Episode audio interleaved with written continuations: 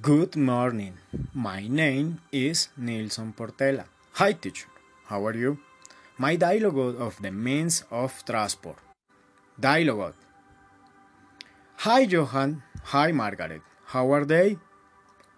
Hi, Nilson. Good morning. Hi, Nilson. You know uh, what on-roading software is?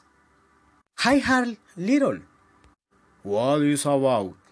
In the means of transport by air, land, sea or train, our cargo of merchandise can be supervised by means of is the software. I would like to export roads to United States. Will you help me road costs? Of course, Margaret. This software saves time. My beans of algorithms and mathematical formulas, they measure everything, the current means of transport, the best route, and the cost of freight etc.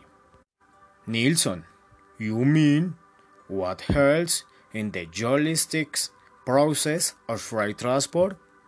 Yeah, it's correct, Johan. How do it work? It's simple. The transport company has this routing software. The important thing is to hire.